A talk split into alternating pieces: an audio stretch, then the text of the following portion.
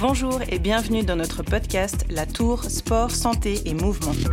Nous sommes ravis de vous proposer une série spéciale dédiée à la préparation d'une course événement ou d'une manifestation sportive. Sportifs amateurs ou accomplis, préparez-vous pour une épreuve d'endurance grâce aux conseils des plus grands experts de l'hôpital de la Tour. Notre objectif Vous amener jusqu'à la ligne d'arrivée dans les meilleures conditions en prenant du plaisir. Suivez-nous, écoutez-nous.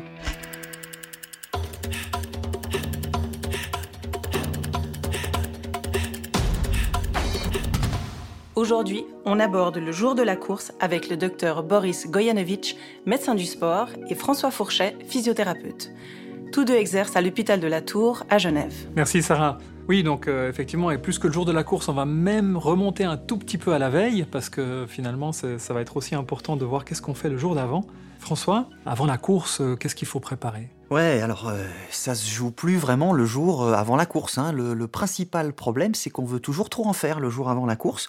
Non, normalement, c'est bien préparé, euh, on est bien, on est bien dans ses baskets et on change pas trop ses habitudes en fait. Le jour avant la course, on peut faire un petit réveil musculaire, on peut aussi l'avoir fait euh, l'avant-veille et puis rester calme euh, la veille de la course. Et en fait, un réveil musculaire, c'est quoi concrètement? Alors en général, un réveil musculaire, c'est vraiment un petit footing euh, à l'allure lente. On n'est pas forcément à l'allure de la course, puis derrière, on peut faire quelques allonges, comme on dit dans la région, un petit peu plus à l'allure de la course ou parfois même sur le parcours de la course, si on veut s'y rendre un peu la veille pour reconnaître un petit peu le parcours. Donc c'est quand même utile d'accélérer un petit peu la cadence, de faire quelques mini-sprints comme ça sur ces allonges? Ouais, je suis pas certain qu'il y ait beaucoup de, de littérature scientifique sur le sujet. C'est vraiment des habitudes de vieux coureurs et de terrain que je vous donne là, mais c'est vrai que ça se fait beaucoup. Et puis ça permet, comme on dit, de dérouiller un petit peu, puis de- d'essayer d'avoir des bonnes sensations pour le lendemain. Et puis alors, ces tensions qu'on peut ressentir hein, dans la musculature euh, la veille, le corps il est prêt, il est tendu, il a envie de tout donner. Est-ce qu'il faut étirer? Est-ce qu'il faut masser? Qu'est-ce qu'on peut faire? Vaste sujet, hein, on a déjà souvent beaucoup parlé du massage et puis du stretching. Il n'est pas nécessaire, encore une fois, de changer beaucoup ses habitudes, trouver du, confort, du confort musculaire, donc un petit peu de stretching la veille si on a l'habitude de s'étirer, si on n'a pas l'habitude, on ne change pas. Et puis, euh, personnellement, moi, quand je courais au niveau, le massage la veille, c'était insupportable, j'étais tout mou. Moi, je le déconseillerais plutôt si on n'est pas un athlète de haut niveau. Alors, c'est bien tout ça, mais euh, il y a souvent la question aussi de qu'est- qu'est-ce qu'on mange la veille? Euh, Est-ce qu'on doit faire la pasta partie? Le repas parfait d'avant-course. Hein. Bon, il faut dire qu'il n'y a pas de repas parfait. Et puis les, les règles, la fameuse pasta partie qui dirait ouais, il faut quand même charger en hydrate de carbone, il faut remplir ses réserves en glycogène avant une course, surtout si c'est des courses qui vont durer plus d'une heure, voire deux heures ou plus. Ça, ça reste utile, c'est vrai. Et on n'est pas forcément obligé de faire un- une charge en hydrate de carbone sur une semaine entière, mais on peut le faire sur vraiment le, le dernier soir. Donc ça, ça vaut la peine. Mais il faut quand même rester dans les choses qu'on a l'habitude de faire. Il ne faut pas réinventer la roue le soir avant la course parce que quelqu'un tout d'un coup nous a dit euh, oui, oui, alors il faut absolument que tu manges ceci ce soir parce qu'autrement ta course, ça va pas aller. Alors je rebondis euh, sur réinventer la roue. Parfois ça tourne dans la tête, hein, la petite roue elle tourne dans la tête la veille, euh, le sommeil. On- il arrive qu'on dorme un petit peu moins bien. Est-ce qu'il faut faire une grosse nuit absolument avant une course? Ouais, c'est juste, hein, on dit souvent le sommeil, c'est hyper important parce que euh, s'il faut- si on dort pas bien, on va pas être prêt le lendemain. C'est comme pour les examens et des choses comme ça. La réalité, c'est effectivement que les idées tournent dans la tête, il y a un petit peu d'anticipation, hein, c'est pas du stress ou peut-être du stress positif. Donc il faut pas trop trop attendre de cette nuit avant la course. Souvent, elle va être un petit peu plus courte. Euh, si on n'arrive pas à s'endormir tout de suite, c'est pas trop trop grave. Ce qu'il y a d'important, c'est plutôt les jours avant. Euh, la semaine qui précède, c'est là où on doit bien soigner son sommeil. Et puis le jour d'avant, on ne doit pas avoir trop trop d'attentes. Alors dans les petites questions qu'on se pose souvent euh, la veille, avant la course, c'est aussi comment, comment est-ce que je dois m'habiller? Qu'est-ce que je dois préparer? Euh, J'ai l'impression moi qu'on en emmène toujours un peu trop. D'abord, il faut y penser un petit peu avant. C'est vrai qu'il ne faut pas laisser ça pour le matin où tout d'un coup on va aller chercher euh, Ah, mais où est-ce que j'ai mis le truc, etc. La veste, euh, ma petite porte-gourde, etc. Enfin, ces choses-là. Donc il faut le préparer avant. En règle générale, il faut regarder la météo, ce qu'elle va dire, parce qu'on a tendance à s'habiller trop. Donc on va mettre trop de couches et puis ben, la course, elle va démarrer. Et puis euh, petit à petit, on va se sentir un petit peu pas bien parce qu'on a trop chaud.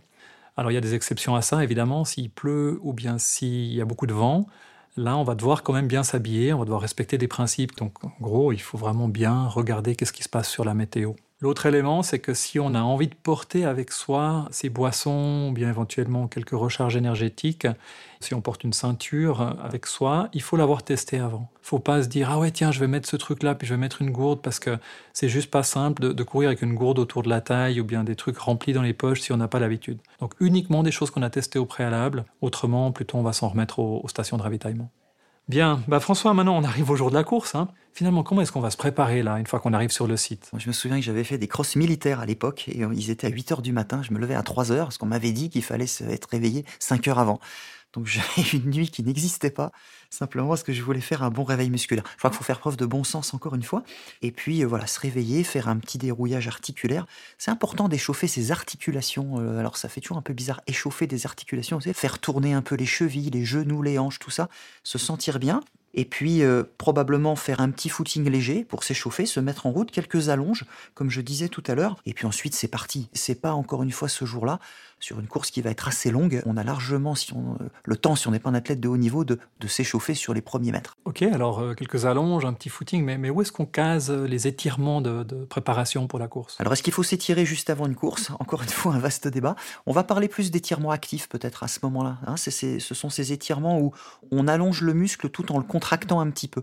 Ça participe de l'échauffement, ça permet d'améliorer certainement les sensations musculaires, puis ça permet de rester chaud parce que pour ceux qui ont fait quelques grandes courses, on, reste parfois un certain nombre de minutes, euh, de longues minutes derrière la ligne à attendre que tout le monde parte.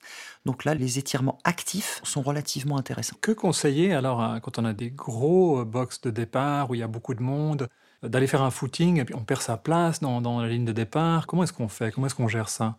Ouais, a priori, il faut quand même avoir euh, essayé de garder ses habitudes, donc euh, avoir fait son petit footing, sa petite préparation. Et puis ensuite, on voit les gens un petit peu sautiller, faire quelques flexions sur place, essayer d'avoir gardé euh, un petit t-shirt ou un petit, un petit vêtement et ait quelqu'un qui soit près de vous et qui puisse le prendre au dernier moment. C'est vrai que ça, c'est vraiment le top. Alors voilà, bah tu parles de ligne de départ. Quelques conseils autres de ta part, peut-être, sur les dernières secondes avant la course? Oui, je pense que le premier conseil, c'est de prendre conscience de l'endroit où on est, de profiter de ce moment, euh, ce temps qui s'arrête hein, avant le compte à rebours, et puis de se dire que bah voilà, on est là, euh, on a préparé sa course, et puis c'est le moment de s'exprimer, c'est le moment de se faire plaisir. De penser peut-être que le départ de la course, selon la durée, quand on a des courses plus longues, bah, l'échauffement, c'est là qui va aussi se faire un petit peu, on n'a pas besoin de partir comme des fusées. Une chose qu'il faut dire, c'est que l'adrénaline est au rendez-vous. Si on regarde sa montre et puis qu'on a des pulsations, on va voir qu'elles sont étonnamment élevées à ce moment-là. Il ne faut pas s'en inquiéter, c'est tout à fait normal. Le corps euh, anticipe l'effort, il est prêt à l'effort et faites-vous plaisir. Parfait, bah écoute, j'ai pas grand chose à rajouter, simplement de, encore une fois, ne, pas trop changer ses habitudes sous l'effet du, stress, de la veille, du jour de la course, euh, faire preuve de bon sens et puis euh, prendre du plaisir parce que c'est bien ça le plus important. Ouais, pour ma part, je dirais qu'il y a un stress qui est là, mais qui est un stress positif et qu'on peut, peut gérer, qu'on peut essayer d'utiliser, euh, de savoir qu'il a des, certaines manifestations au niveau de, de la tension qu'on peut ressentir, qu'il faut l'accepter, il ne faut pas chercher à se débarrasser de ça à tout prix. Et puis qu'en planifiant les choses, notamment au niveau de son alimentation, de sa préparation, les habits, euh, ces choses-là, qu'on va être, euh, on va être bien, on va être détendu sur le départ.